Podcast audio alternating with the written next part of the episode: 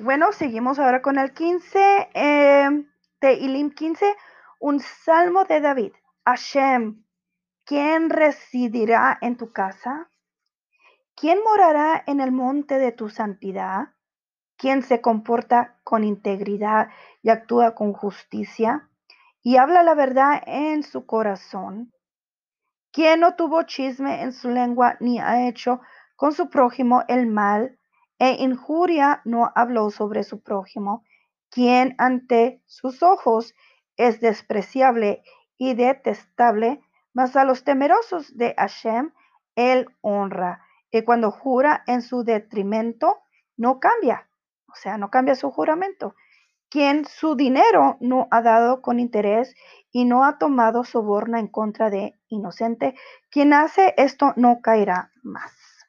Bueno, el Salmo 15 dice, quien aunque es justo e íntegro, no se enorgullece de ello, sino que en su corazón este, piensa que aún no ha realizado siquiera ni una buena acción de las muchas que debería de haber realizado en honor a su creador.